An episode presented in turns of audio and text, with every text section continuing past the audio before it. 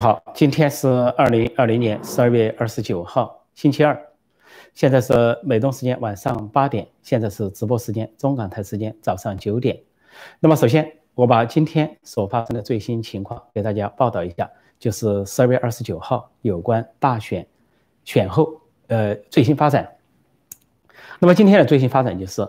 呃，很多州选票、选举人票都可以不被认证，只要副总统彭斯呃履行他的权利，在一月六号，比如说今天提出的新问题就是加州，再次提出了加州，加利福尼亚州是美国最大的州，它拥有的选举人票最多是五十五张选举人票，人口是两千多万，但是这个州有严格的法律，如果按照它的法律的话，它这五十五张选举人票是不算数的，这个州的法律。选举法规定，呃，它有，它在一三零一三二零零这个条目中规定，说，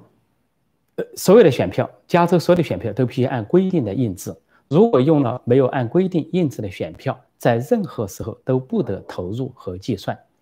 但是加州五十八个县有五十三个县没有按照规定印制选票，而另外五个县只是局部的符合，也局部的不符合。呃，不按照规定，就是根据这个选举法一三二零零条。啊，其中有一个话必须标明，说如果你要把呃某某一个党的政总统、总统和副总统候选人选举都归于他的话，你必须在这个总统、副总统的名字那里标明注明。那么这段说明性的文字应该在选票上，但是五十三个县没有放这个说明性的文字，就违背了他选举法一三二零零条。那么有另外五个县呢，说是局部的放了，但是没放全，也就是说，几乎整个加利亚呃，加利福尼亚州五十八个县，它的选票没有按照选举法的规定来印制，也就是说，根据他的自己的选举法说，不按规定印制的选票都是无效的，任何时候都不能投入。你投入了，任何时候都不能计算。加州的五十五张选举人票是基于那样的基础算出来的，应该不算数。而那五十五张选举人票是归于拜登的。其实，在十一月中旬的时候，加州有一个法官做出了一个裁决，说这个州的州长叫呃，他叫纽森，纽森这个州长哈是民主党州长，说他是违法，因为他今年呢，二零二零年为了应对这个大选，他给加州呃所有选民都寄了邮寄选票，这是他自作主张，根据他所谓的加州紧急服务法来的，但是紧急服务法。里边涉及到选举部分，并不包括。如果涉及到要经过州议会，实际上州议会有共和党人早就跟他打招呼，他不应该这么做，说是越权，他不听，他这么做了。那么这个有一个法官就做出一个裁决，认为他这是越权，是违法，说他的紧急服务法呢不包括这一条。但是呢，这个法官在裁决的时候似乎有下不为例的意思，就不得再使用这样的紧急权利。所以这个州长办公室，这个纽森的办公室就回答说。一方面他不承认自己违法，其他认为他用了紧急服务法；另一方面他又是说不影响这次的大选，说这个里留下了争议。一个法官的裁决，这是一件事；再一个，本身这个选票没有合符合选举法。有人争议说，呃，民主党争议说那只是个技术问题啊，并不违背选民的意志。但是在美国是一个法治国家，恰恰是一些技术问题，往往成了一些判案、判例或者判决的依据。所以，如果说彭呃彭斯副总统在一月六号说加州的选举人票我不承认，因为他违背了这个州的选举法，他完全可以这么做。不仅加州如此，就连加州并不是摇摆州，呃，都都已经选举人票出问题，其他摇摆州更如此。比如说乔治亚州，乔治亚州今天再次出现这个问题，他们仍然没找到，就是有有报社要求选举委员会提供啊被监管的。选票的时候有好多个县提供不出来，总共有四十六万张选票找不到，找不到了。就说按照这个州的法规啊，你这些选举这些选票原始的啊要存封要监管起来。如果说有关单位需要查询对照的时候，你是要提供出来的。但是有四十六万张选票提供不出来。那么同样根据这个州，那么如果是彭斯发挥他的作用，他也说由于乔治亚州有四十六万张选票丢失。这就是呃，乔治亚州认定了选举人票也不能够成立。另外一个州就是威斯康星州，威斯康星州因为前段时间法官做出了一个裁决，就是关于所谓无限受限的这些人的投票，说不能因为大瘟疫，不能因为 COVID-19，不能因为这个新型冠状病毒为由啊不去亲自投票，说这样的人呢高达说是二十万。呃，那个法官做了那样的裁决，但是并没有推翻选举那两个县的选举，尤其民主党那两个县。所以也就是说，这个州根据他的法律来说，他这些二十万的选票是存在争议的。如果刨除这二十万，那川普就是赢家，因为川普在这里只相差两万。同样，呃，在乔治亚州也是这样，刨出来四十六万多，川普就是赢家。所以威威州、威斯康星州的选票，如果彭斯要起诉，他也可以说这个不符合选举人票，基于这样的计算是不对的。因为那里的法官已经认为那二十万是不合法的。另外，今天，呃，川普阵营就威斯康星州有五万的缺席人票向最高法院提出了诉讼，呃，把它直接递交到了最高法院。那么也就是说，呃，有五万人，至少五万，最低额度是不合法的选票，所谓缺席选票。因为威州的法律很严格，你有只有申请才能寄给你。而且呢，呃，你弄出来之后要有签名对照，非常严格的程序。但是有的选票没有遵守这个程序，因此应该无效。也有威州也存在这个情况。那么类推像密西根州也存在这个情，密西密西根州也存在情况。比如说有个县翻转了，因为投票机被审计之后翻转了。那么有的投票机没有被审计的呢？那么怎么说？就说这个官司还在进行中。本来是要求所有的很多投票机都要被审计。另外。在这个密西根州，最重要的是，呃，韦恩县有两名共和党人拒绝认证那个县的选票，并没有认证，但是州长和州务卿却把整个州的选票认证了，把这个威斯康星呃密西根州的十六张选举人票归于拜登，这也都是留下了争议。啊，同样在其他州都还有类似的情况，亚利桑那州等等，亚利桑那州还卡在那里，那就是最大的县，呃，马里可帕县，呃，选务委员会拒绝。呃，交由这个选举人票的机器啊，投票机去审计。所以也就是说，如果彭斯大有可为，他本来是大有可为。如果他在一月六号有作为的话，那么他就可以以这些州所出现的情况，表示这些州的选举人票不应该被认定，就看他做不做。那么说到彭斯这里呢，呃，在昨天众议员科莫特起诉他，把他起诉到最高法院的时候。也是说是预防性的起诉，怕他不起作用，说不起作用就表表示呢，彭斯是整个啊大选这个舞弊或者瑕疵的同谋。那么今天传出更多的消息说，呃，在起诉之前呢，这个科莫特的团队跟彭斯的办公室有所沟通，没有达成一致。呃，这个科莫特要求呢，星期二就是今天，这个法院就做出一个裁决，要求加速，他有个加速要求，要求星期三副总统办公室、副总统、副总统办公室必须回答。今天是星期二，明天是星期三，说卡得很紧啊！本来这个副总统办公室他们双方协商，据说协商的没有一致，因此呢，如果说协商的达成某种一致的话，那这个选票，呃，这个路，这个这个诉讼就可能不递出。但是协商不一致，就递出了这个诉讼，说这边就存在扑朔迷离的情况，究竟哪些方面达不成一致？那么今天一些美国的媒体啊，啊，尤其左派左派媒体再次报道一个消息，前段时间报道了，啊，但实际上又报道了。说彭斯在一月六号第二天马上就要到海外去出国去访问，出国去旅游。说很久以来大瘟疫以来他没有出国，说他有一个行程，以一月六号第二天就要离开美国，到其他三个国家去访问。这曾经在大概两个多星期前报道过一次，呃，但是没有得到彭斯方面的确认。呃，而报道之后呢，彭斯在乔治亚州帮助参议员竞选的时候说到。说要让每一张合法选票跌到点算，每一张非法选票被踢出去。他发了这个誓言，要跟川普战斗到底，一起战斗到底。说这个谣言现在又出来了，究竟是真的还是假的，还要看看。那么我的意思就是说，彭斯作为副总统，作为参众两院联席会议主席，在一月六号他大有可为，就看他为不为，他是有所作为的。这是关于彭斯的角色。另外，川普方面，川普现在尽管。左派媒体攻击他，主流媒体攻击他，这个体制内攻击他，法官不给他好处，不给他脸色，都在攻击他。但是，他却现在当选为美国最受尊崇的男士，Most Admired Man。今天，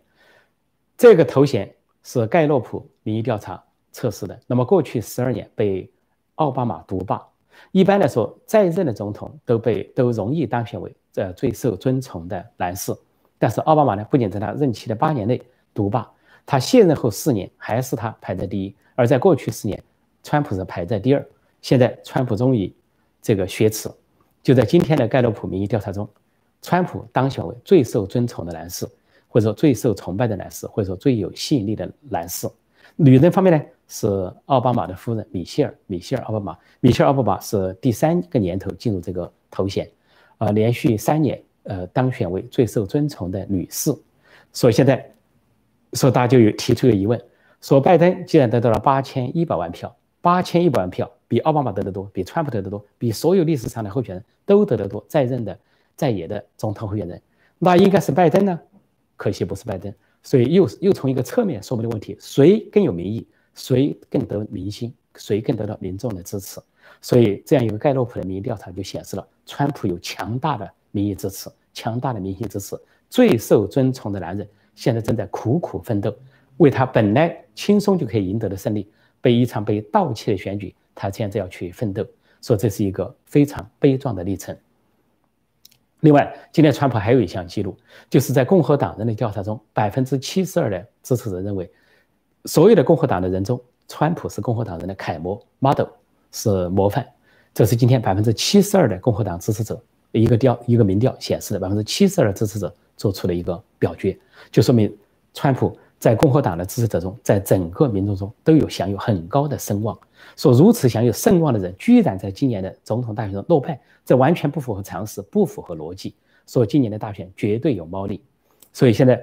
大家都在瞩目一月六号要发生什么，都在瞩目副总统彭斯能不能有所作为。如果不作为的话，是什么原因？有作为的话，那可以理解；不作为究竟是什么原因？这些事情都摆在那里了。另外，这个前副总统、民主党总统候选人。也就是被媒体宣布为当选总统的拜登，今天又出了一个天大的口误。这个七十八岁的老先生呢，一再出口误。今天出的口误是什么呢？他矢口而说当选总统卡马拉哈里斯，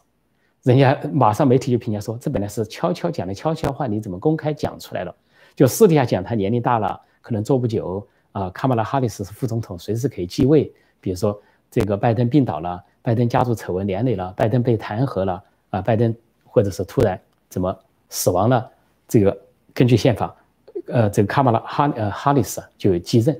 很多人都在讲说卡马拉哈里斯才是当选了。结果今天拜登就失口而出，脱口而出说当选总统 President elect 啊卡马拉哈里斯，所以又泄露他心底的一些秘密，就跟他在十月二十四号大选前泄露的一样，当众宣布说我们民主党。今年组成了有史以来前所未有的选举舞剧联舞弊联盟，一字一句，一个戈巴都不打，说出来选举舞弊联盟，而不是选举联盟，就把舞弊二字 fraud 放在中间。之后呢，根本不修改，也不说是口误，解释都不解释，说让今年的事情扑朔迷离，非常奇怪。好，我就暂时报告到这里，今天的新闻。那么我回答大家的问题。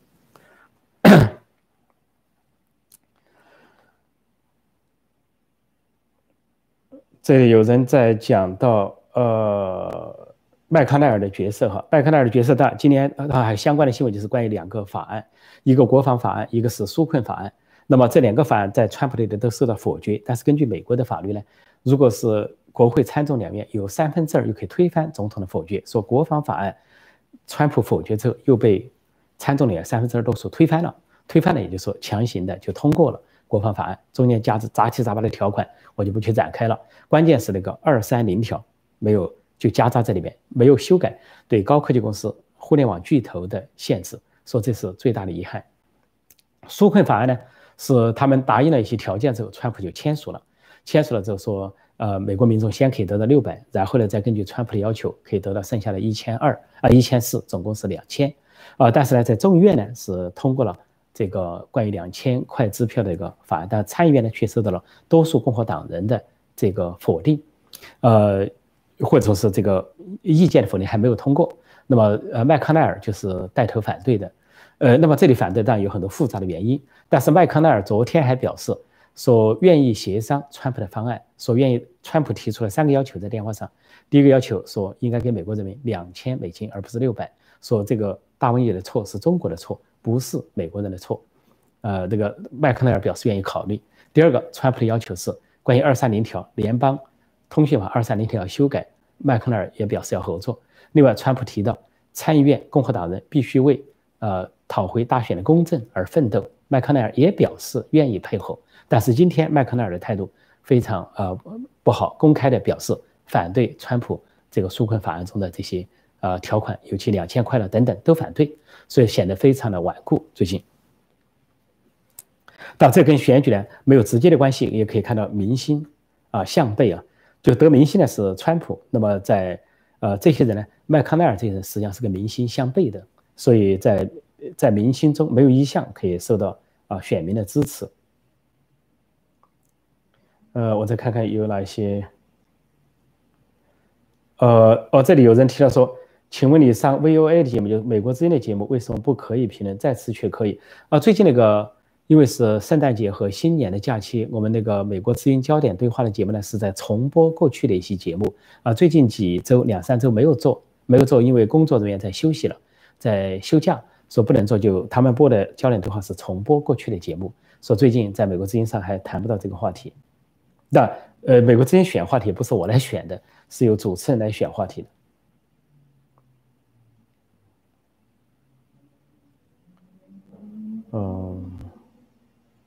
啊，这里有人提到说，如果今年的美国选举不能拨乱反正的话，美国从此不必说民主国家，因为作弊可以当总统，下一代的年轻人那就可以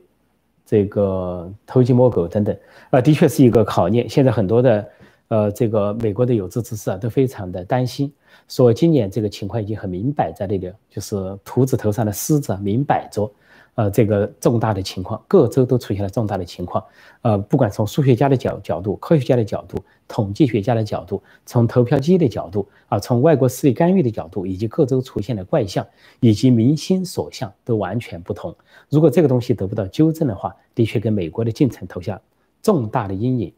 大家都在讲说，美国的先贤、美国的国父们开创这个国家，讲的就是法治，讲的就是宪政。那现在一些法院、地方的法院啊、州的法院，或者说最高法院，在判决的时候，居然无视一些州违法违宪，无视，然后不愿意去履行这个法院的一些职责，让人感到很遗憾，相当于在违背宪法。哦，对了，今天补充一下，乔治亚州啊有一个法官是奥巴马时代指定的一个法官，这个法官呢就否决了一项共和党人的。呃呃，投诉起诉那项起诉是关于那个州有四千人的票不能被计算在内，然后这个女法官，这个非常左的一个女法官，她就宣称说没有根据，就把这个案子给否决了。这是最新的一个法官否决的，就是关于大选争议的这么一个案子。现在的时间是八点十七分，好，我看看这个。哦，这里提到说，加州的这段新闻早几个星期已经有所提到，为什么后来人没有人提到，现在又讲到？那是因为呢，呃，加州呢几个星期前提的呢，主要是讲有法官裁决这个州长是越权是违法，那么当时就闹得沸沸扬扬。呃，但是呢，当时说虽然违法也没有改变选举结果，但是现在提到了选举人票，十二月十四号选举人票，他们认定了选举人票五十五张都属于乔拜登，是州里面最多的。那么现在在面临临近一月六号的时候，一些媒体又拿出来说了，说了根据这个选加州的法律啊，不仅仅是州长越权的问题，关键是那个选票印制的选票不合法，应该有的句子明确的句子没有列上去，违背了他自己的选举法。也就从这一点来说，严格讲呢，加州的选举人票可以被推翻，就是可以不承认，一举就减掉拜登所得的五十五票。说这是临近了一月六号之后啊，那就各方面又提出了问题。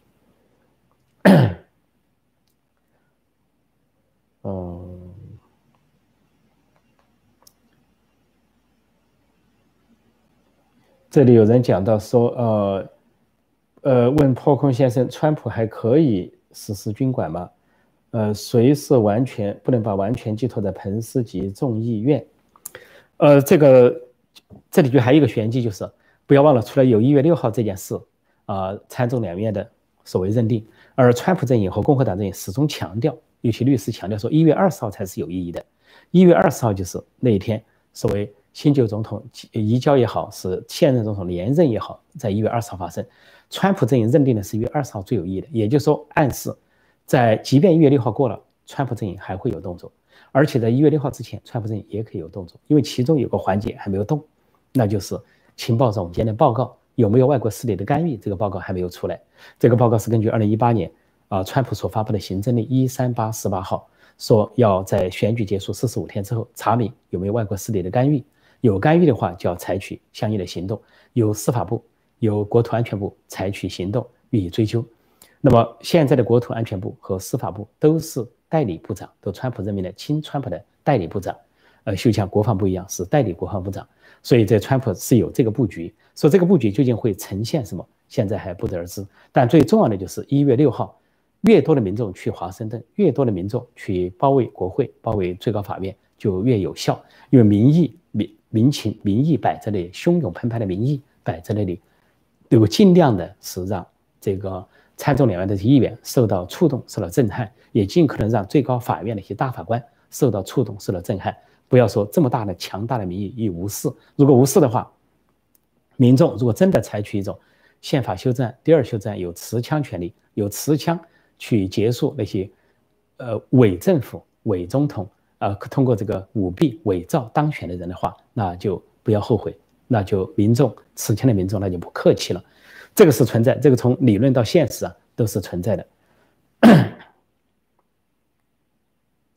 呃，感谢一位呃先生叫呃，感谢一位女士叫 Lily Wang，呃，有赞助的女士 Lily Wang，谢谢你，祝你新年快乐。好，我再看看还有呃哪些是比较。直播的镜头没有清楚对焦，影像不清楚和模糊，真的吗？有点模糊吗？呃，今天是有可能，也许过一会儿会好一点。那抱歉，呃，说是镜头不清楚，有点抱歉。嗯，我看看这个，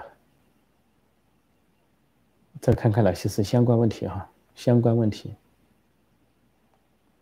跟大选相关的。呃，这里有人说最高法院应该取消终身制，不然终身不作为也可以高官厚禄，永享天年。但每次说到说应该取消，应该怎样，应该怎样的时候，一定要记住主语是什么？主语是什么？那就修改美国的宪法。美国的宪法怎样的情况都可以得到修改呢？那就是参众两院有三分之二以上的门槛越过了之后才能够修改宪法。民主党这个阵营，拜登阵营曾经宣称，因为现在在最高法院对他们不利，说是保守派比左派的是六比三。他们宣称要扩大最高法院的这个这个人数，要扩大到什么？呃，不只是九人，要扩大到十六人或者是更多，以便塞进啊左派的或者自由派的大法官。这些都要通过呃参众两院。但是呢，他没想，他以为有一个蓝色浪潮，民主党会压倒性的获得众议院参议院的选举，结果根本没有。众议院里面民主党席位减少，参议院里面现在势均力敌啊，这个还没有最后的结果，目前是共和党领先。所以，民主党想修改法律，修改不了。至于说反过来要修改最高大法官的终身制，那也需要这个立法机构，就是呃参众两院的通过才能够进行。啊，说到这个乔治亚州的补选，最后两个选票，现在呢，对共和党来说，共和党人来说，本来共和党这两名候选人呢是在民意中是占上风的，但是在经济上陷于困境，因为民主党那边呢很有钱。他们这个有华尔街的大亨，有跨国公司的老板，有些好莱坞的富豪在支持他们，还有形形色色的这些富豪支持他们，高科技公司。所以他们呢，这两个候选人，民主党两个候选人，轻而易举的一人就得到了捐款一亿美金，一亿，两人加起来两亿。而这两亿美金呢，多数从外州去的，并不是从乔治亚州本身得到的捐款，也就他们不是在乔治亚州本身得到的捐款，就意味着在乔治亚州本身没有得到那么多支持。但是呢，却在外州民主党的那里弄来了很多的钱，说他们的这个这个金钱多了就砸广告，大规模的广广告轰炸，所以在这个宣传上他们有优势。说共和党这两名候选人呢，经济实力不如，所陷于一种苦战。呃，当然现在鹿死谁手还未见分晓，似乎有点势均力敌的架势。要在一月三号到五号那个时候决出一个结果，就在一月六号前，一月六号前应该决出结果。现在的时间是八点二十三分，呃，我是尽量在半小时之内结束哈。我再看看是，呃，有些有些有些哪些问题？呃，这里有人说，大家寄予厚望的鲍威尔律师怎么没有讯息了？有讯息啊，鲍威尔律师有讯息，鲍威尔讯息一些鲍威尔律师呢，一方面。他递交的案子还在最高法院，最高法院他起诉了四个州，那有两个州被最高法院驳回，另外两个州的案子呢是说要到，呃，这个一月十四号再进行这个裁决。另外，鲍威尔大律师呢，前两天公布了一个系统的他所收集的有关舞弊的证据，两百多页，两百多页，有很长的栏目，其中提到这个选举的种种怪象，也提到了外国势力。他强调的外国势力啊，啊，主要是这个有中共、有伊朗、有俄罗斯。不过，在他那个报告中呢，对中共的角色强调的还不够，有人觉得强调的不够。也许他只是列举了一个大纲，列举了一个目录，所以鲍威尔律师还在战斗，这是没有问题。只不过呢，就说可能川普身边的人不太喜欢他啊，受到了一些阻挠啊，不愿呃不让他跟川普接触。林伍德大律师也是这样，林伍德大律师离川普更远，说他说的话呢更为就情绪化。像林伍德大律师把彭斯副总统就列为好像是反川普的势力了，呃，我认为这个是有点过，或者说是。有一点这个草率，有点轻率这个结论，所以说还要看一看这个事情的发展。说到这个彭斯大有可为的时候，不仅各个州出现存在的问题，而且宾州的问题，我昨天提了也是非常明显嘛。宾州的问题就是，呃，这个计算选举人票的依据是来自于这个州投下的选票，但是呢，收到的选票超过了投票人的数字，超过二十万，就按照州政府压缩了一下，也超过了十七万多，也就十七万多。不，没有任何没有投票人的选票在里边，就说选票超出了投票人十七万到二十万，实际超出二十万，各县报上来的。那么剔除之后，再按照这个州政府认定的话，应该再剔除，他剔除了三万，还应该再剔除十七万。那十七万多没有剔除，不知道这十七万多投拜登多还是投川普少，这没关系，反正就是一个无效的选举人票，因为你基于一个无效的数字，你做出来个选举人票，说二十张选举人票归于乔拜登。那是无效的，所以彭斯也可以在一月六号宣布说，由于宾州计算错误，呃，选举人票的基数是错的，选票的基数是错的，说不予认证，这是完全可以做的事情。我就说，就看做不做，或者说在这里边究竟还有一些什么来来去去的考虑。现在的时间是八点二十六分，我再回答一个或者两个问题。呃，一月二十号。啊，这里有人问：一月二十号以后，川普就会离开白宫吗？不走，硬着不走行不行？呃，这个是一个，确实一个问题。呃，都把我都考倒了这个问题。按道理来说，如果说是，呃，当时最高法院或者说是参众两院或者很多合法机构没有推翻这个拜登呃那个所谓选举人票，那川普就被迫要离开。按道理啊，按照这个宪政。但是如果说有任何的结果证明呢？拜登没有达到二千二百七十张选举人票，或者说有最高法院的裁决，或者有相应的参众两院的情况表明拜登并不能算当选人，那么当然川普可以不走。那么当然还会发生另外一个情况，就是说在美国历史上出现了另外一个情况，就是用众议院议长暂时代理总统，也就参众两院如果达不成一致，众议院议长临时代理总统，那川普暂时的撤离，由众议院议长啊，比如说如果还是南希佩洛西的话。南希·佩洛西代理总统代行职权，那么全国可能重新选举，或者有待呃司法的结果再来定谁是总统。这种情况也可能出现，尽管比例不高。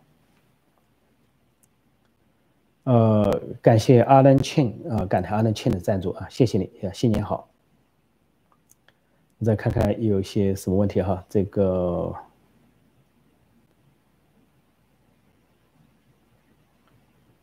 呃，呃，大家的问题划得很快，呃，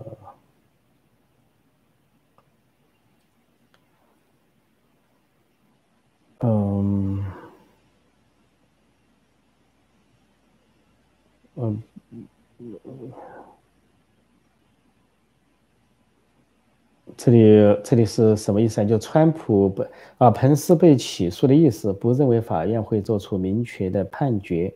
所谓明确的判决，就是法院明确要求议长在一月一月六号做什么。现在这个起诉呢，它是有人说是预防性起诉，有人说是友好起诉。呃，是这样，他现在关键是有加快程序。这个科莫特众议员呢，他要求今天就是这个这个法院呢交接他的案子，而且他用了一个加 expedite 那叫 expedite 那个加快程序。那么说星期二接他的案子，星期三呢就要求。啊，彭斯或者彭斯办公室做出回答是这么一个情况，呃，那么就是究竟彭斯办公室做出什么样的回答之后，是说跟他一致还是不一致，是否他要继续的诉讼，并不是说法院马上要做出判决，是法院呢要求去执行一些事情，一些回答。呃，那么离一月六号，呃，还有一还有几天，还有个一个星期多一点的时间。呃，这个诉讼案是一个非常在美美国历史上可能也是一个非常，呃，出奇的，非常不同寻常的，超越常规的一个诉讼案。究竟它的走向怎么样呢？我们也要再看看。嗯，我再看看啊，有些相关的问题，相关的问题。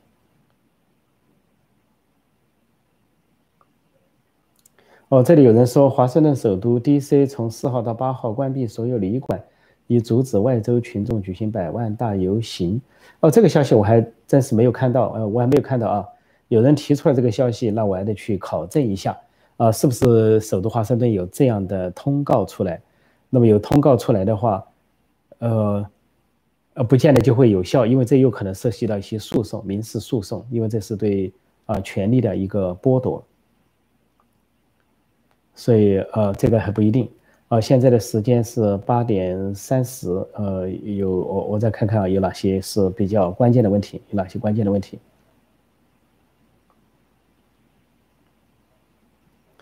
哦，这里有人说，如果彭斯若叛变，将自毁前程。啊，的确，这个根据今天一些媒体的说法，说他一月六号一处理完选举人票，立即就离国出走去访问，然后再回来。但是这个过程并不能解决，因为彭斯是共和党人。呃，当过共和党的这个议议员，呃，又当过共和党的州长，印第安纳州。那么现在是共和党的副总统，他需要的是共和党的支持者。如果说他不站在川普这边，啊，做出对川普阵营不利的一些事情，那当然共和党的支持者不会支持他，也就是说他的政治生涯就结束了。呃，我今天说的两个数据，一个是共和党的支持里面百分之七十二的人评共和党的楷模、共和党的模范、共和党的象征人物评的是川普。另外，盖洛普民意调查。又评了最受尊崇的呃美国男人，就全美最受尊崇的男人，评的是川普，完全压倒了这个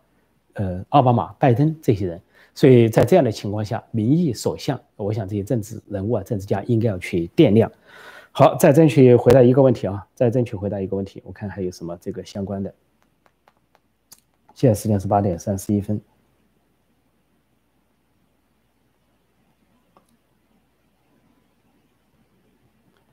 呃，再看看啊，再看看一些什么相关的问题，跟大选相关的。呃，现在说是这样，有有人说上次说国防法案中夹杂了限制总统执行反评判法，呃，现在通过了，是否意味着川普不能再实行该法了？那个